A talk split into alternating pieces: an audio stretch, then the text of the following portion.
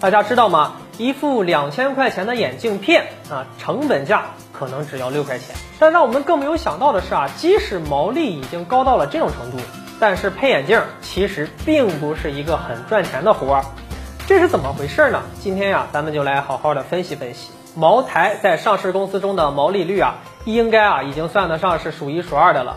也就是说，假如一瓶茅台卖一千块，那直接的这个成本只有一百块，剩下的九百块啊都是毛利。这就解释了为什么茅台的股价长期暴涨，并且居高不下，因为它的盈利能力啊确实强悍呀。但如果我告诉你，有一家公司它的电商渠道的毛利率已经达到了百分之九十五，那大家会是什么感受呢？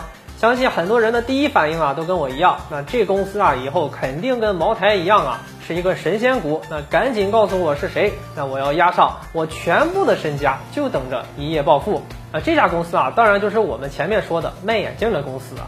但是啊，大家先别急，现实情况恐怕远没有那么简单。其实卖眼镜的公司已经上市的呢，也不是没有。那博士眼镜就是最有代表性的一家。二零一九年，博士眼镜的营业收入是六点五五亿，归属于上市公司，股东的净利润却只有六千多万，那利润率也就是不到百分之十啊。那这就是一个很奇怪的现象了。六块钱的镜片能卖到两千块钱。那么利润率都高到天上去了，结果算下来，这家公司啊一年净利润率却只有百分之十。那这中间的利润到底都哪去了呢？答案呀就藏在大家的消费习惯里。像我一样戴眼镜的朋友可能都知道啊，如果不出什么意外，一般情况下没个两三年甚至是五六年啊，那这副眼镜啊是肯定不会换的。眼镜它并不是快消品，但是呢，想卖好眼镜呀，却必须要提供比快消品更专业的服务。你比如说验光呀，还有这些配镜的设施呀，那你要有装修高档的门店，你还要有训练有素的服务人员等等等等。那把这些都配齐了，一个门店呀算是开起来了。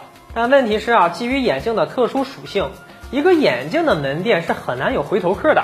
这个眼镜的消费者呢，对品牌的忠诚度也是非常低，这就导致呀，要想获取一个客户，眼镜店或者是线上店的这个营销的成本呢会很高。那把这些因素都加到一块儿，也就解释了卖眼镜为什么并不是一个非常赚钱的行业了。因为成本太高呀，设备、设施、人员、房租、水电、营销、推广啊，样样都不能少。换回来的呢，却是三五年只光顾一次的顾客。那能不能赚钱也就可想而知了。所以说呀，这个毛利高和能赚钱真的是两码事儿啊。卖眼镜、卖茅台的最大区别就是呢。茅台它可是快消品呀，而且兼具收藏价值。眼镜属于耐用品啊，能不换它就不换，能省啊咱就省。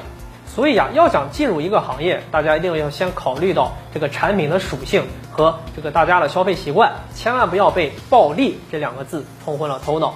如果让你选，那大家会去做眼镜这门生意吗？好了，本期的话题就和大家聊到这里，我们下期节目再见。